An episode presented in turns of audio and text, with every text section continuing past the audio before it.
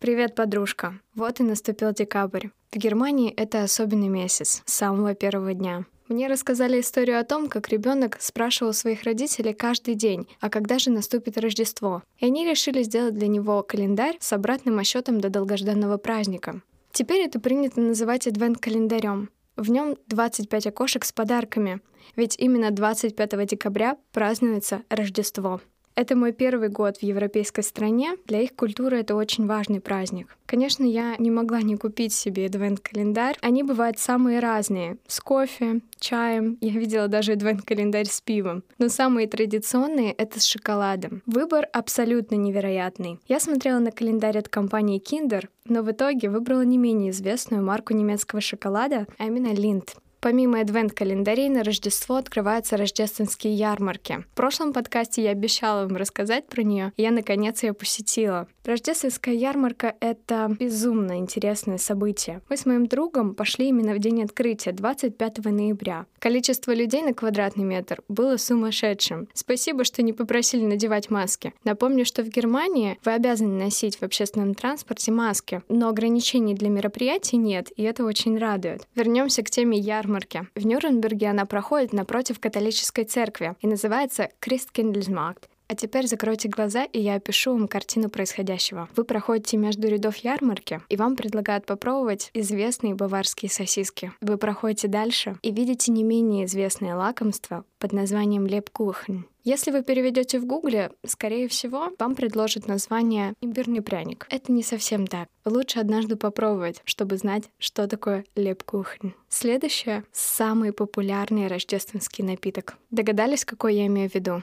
Конечно же, глинтвейн. Этот пряный винный напиток сводит всех с ума. И половина ярмарки выглядит именно так. Остальная половина — это новогодние игрушки, подарки, свечи, очень много безделушек. Интересно пройтись по ярмарке, впитать энергию этого праздника. Если у вас все еще не было настроения, вы можете выйти из дома, пойти на ярмарку, и оно у вас появится. Вот так работают ярмарки. Интересный факт. Глинтвейн, по-немецки глювайн, настолько популярный здесь напиток, что его продают в университете. Да, у нас прямо в университете, на кампусе продают винный напиток. Алкогольный. Я не шучу. Мне кажется, это чисто баварская история. Нам недавно даже подарили пакет со студенческими подарками, пробниками, шоколадками, и внутри было пиво. Долго не могла поверить, что это пиво. Мне казалось, что это газировка. Но я перевела состав, ячменный солод, хмель, и я поняла, что это пиво. В принципе, неудивительно, в Германии разрешено продавать пиво с 16 лет. Здесь это абсолютно нормальная история.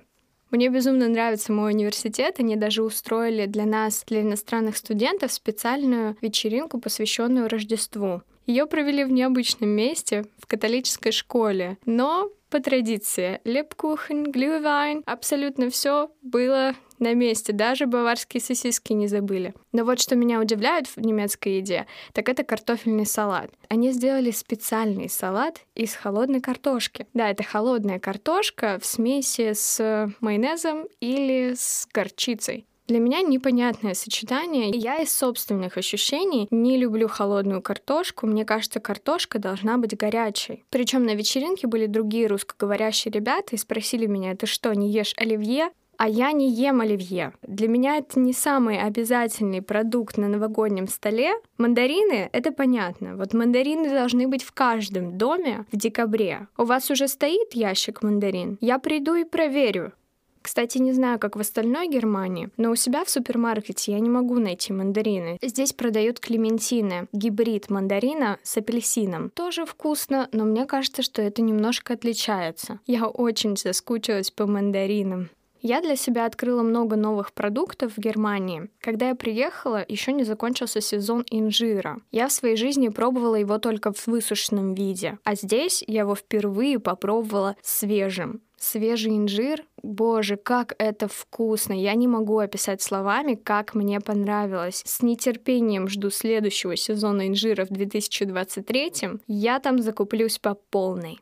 Другой продукт, который я впервые попробовала здесь, это тофу. Причем с этим связана интересная история. Так как я иностранная студентка, университет предоставил мне гостевую семью. Ну как предоставил? Они меня познакомили с семьей, которая хочет поделиться немецкими традициями. Эта семья пригласила меня и другого иностранного студента на ужин. В основном нас развлекал их двухлетний сын Оки. Такой милый ребенок, просто ангел. Родители у него веганы, и они приготовили картофель с грибами и тофу. Это было очень вкусно, несмотря на то, какой я мясоед. А сейчас расскажу вам про самое необычное рабочее интервью в своей жизни. По законодательству Германии я как студентка имею право работать официально 20 часов в неделю. Такие вакансии неполного рабочего дня называются Workstudent — рабочий студент. Так как немецкого я не знаю, есть смысл подавать заявки в международные компании, где важно знание именно английского языка а не немецкого. Благо в Германии таких компаний очень много. Puma, Adidas, BMW, Porsche, Bosch, Siemens. В общем, куда ни гляди, одни крупные компании. Я подала огромное количество заявок, и вот спустя какое-то время мне звонит мужчина и приглашает меня на интервью. Сразу дату и время мы не смогли назначить. У него был очень плотный график, но я уточнила, что во вторник у меня свободный день. Через пару дней он пишет «Давайте встретимся в 9 утра в вашей части города. Можете ли вы посоветовать кафе, где мы можем поговорить?» Я знаю только одну хорошую кофейню в своей части города, но она открывается в 10. Я посмотрела в гугле, нашла недалеко другую кофейню. Кафе С. Такое непримечательное название, внутри вроде бы приличные столики, и мне показалось неплохое место для встречи. Мы договорились, и я ждала времени. В понедельник я решила написать смс, все ли в силе. Я открываю сообщение, пролистываю назад и вижу, что он написал Thursday, а не Tuesday. Это четверг, а не вторник. Сижу, не могу поверить тому, что я перепутала дни, я поменяла все свои планы. Конечно, я не написала ему сообщение в понедельник, все ли в силе на завтра, потому что встреча же не во вторник, а в четверг.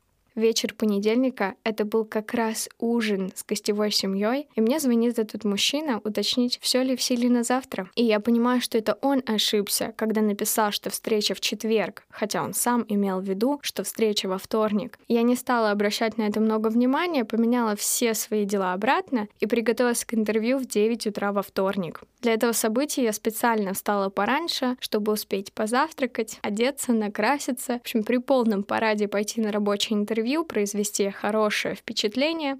За полчаса до встречи он написал мне, что опаздывает. Так как место было буквально в 10 минутах ходьбы от моего дома, я не переживала. Но я вышла заранее, чтобы посмотреть, все ли в порядке в кафе. Когда я пришла, я поняла, что я ошиблась с выбором. Это кафе оказалось спортбаром. По Google картинкам я этого не поняла. Спасибо судьбе за то, что мой интервьюер опаздывал. И я написала ему, что мы встретимся в другом кафе. Он был не против, приехал, очень эмоциональный, позитивно заряженный. Я впервые увидела такого настроенного человека. Интервью больше было похоже на то, что он давно решил, что возьмет меня на работу, работу и просто придет в кафе попить со мной кофе, чтобы убедить, что эта работа мне подходит и что она мне очень понравится. В общем, необычное интервью. Это было 23 число, и мы договорились, что попробуем собрать все документы до 1 декабря, подписать договор и начать работу.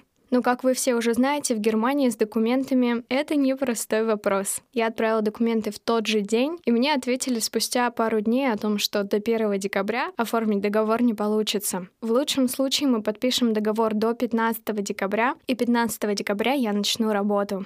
Пока про компанию рассказывать не буду. Когда подпишу договор, обязательно вам расскажу про свое рабочее место. А сейчас к истории про налоговый номер. Для того, чтобы начать работу, он будет необходим. Поэтому после интервью я задумалась, почему мне до сих пор не прислали налоговый номер. Если вы помните из первого подкаста, его присылают в течение двух недель. К тому моменту уже прошел месяц ожидания. К сожалению, я не смогла дозвониться в государственное учреждение и решила прийти в середине дня, просто сказать «Здравствуйте, я хочу получить свой налоговый номер, вы мне его не прислали». Там была безумно длинная очередь, и я была не уверена, что мне именно в это здание. Я прохожу мимо очереди и подхожу к охраннику, чтобы спросить вопрос, а мне вообще сюда?